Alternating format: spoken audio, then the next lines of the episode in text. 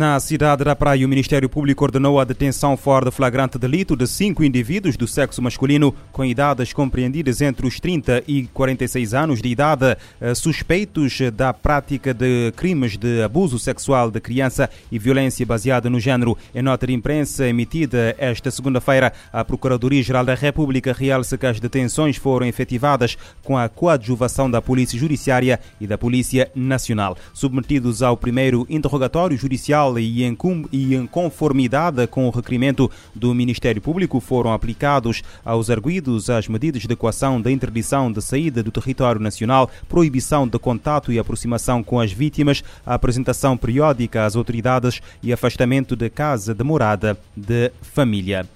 A Inspeção Geral das Pescas eh, confirma a apreensão ao largo eh, da Ilha do Fogo de 3 toneladas de peixe capturado de forma ilegal, bem como vários equipamentos, incluindo 30 garrafas de mergulho. De acordo com a informação divulgada eh, na página de Facebook da Inspeção Geral das Pescas, a operação resultou de uma abordagem a 21 de abril por inspetores daquela instituição a uma embarcação de pesca semi-industrial e outra artesanal, ambas provenientes da Ilha de Santiago. O pescado apreendido foi doado a diferentes instituições de cariz social e militar nas Ilhas do Fogo e de Santiago, tendo sido elaborados os competentes autos de doação. De acordo com a mesma fonte, a abordagem em plena atividade de pesca ocorreu na costa este da Ilha do Fogo durante uma missão de fiscalização de pesca conjunta com a Polícia Marítima, utilizando a embarcação da Patrulha Marítima de Arfogo. Segundo a Inspeção Geral das Pescas, será instaurado um processo de contraordenação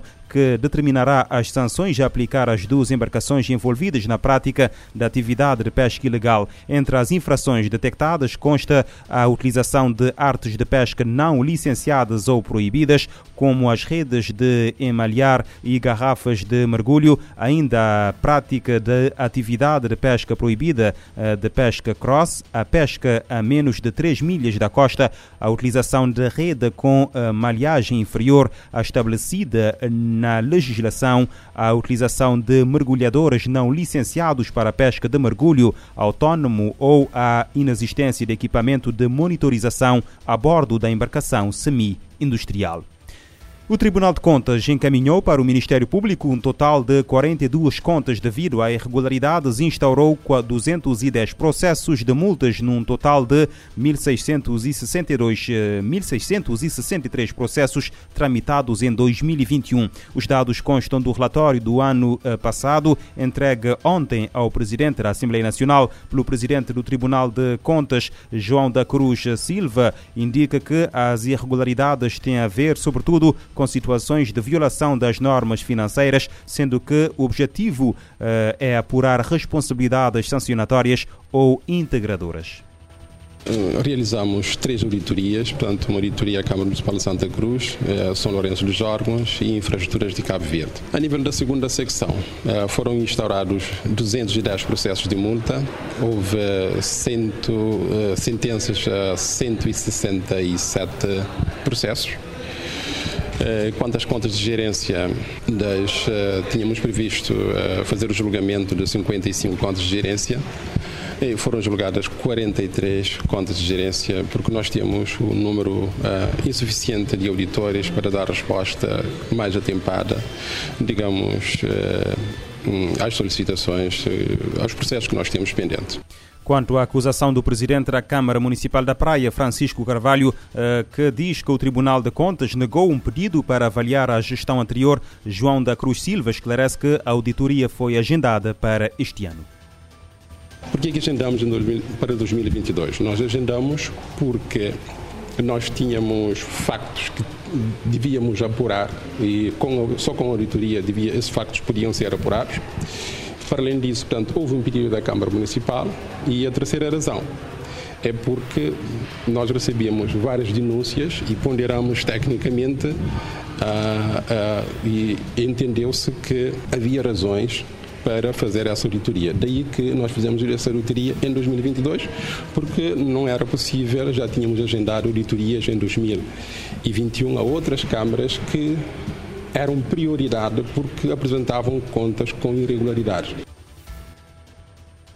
O presidente do Tribunal de Contas assinala com satisfação a diminuição do número de entidades incumpridoras, tendo a percentagem das entidades que não prestam contas caído dos 28% em 2020 para 17% em 2021. Na atualidade internacional, a Rússia alega ter causado a morte de 500 tropas ucranianas durante a última noite. De acordo com o Ministério da Defesa russo, foram feitos 87 ataques aéreos durante a noite, com a grande maioria das áreas mencionadas localizadas no Donbass. Num comunicado publicado no Telegram, o governo eh, russo acrescenta que foram destruídos 59 veículos armados e armas de artilharia, assim como dois sistemas antiaéreos perto de uh, Barvinkov, na região de Kharkiv. Além disso, os sistemas antiaéreos russos terão abatido 13 drones ucranianos. O The Guardian alerta que nenhuma fonte independente conseguiu confirmar os relatos das forças russas. Do lado oposto, o Reino Unido contou na segunda-feira que cerca de 15 mil soldados russos morreram durante a guerra na Ucrânia, um valor que, apesar de ser inferior ao uh, lançado pelos ucranianos, aponta para uma perda superior à da União Soviética na guerra no Afeganistão, que durou entre 1979 e 1989.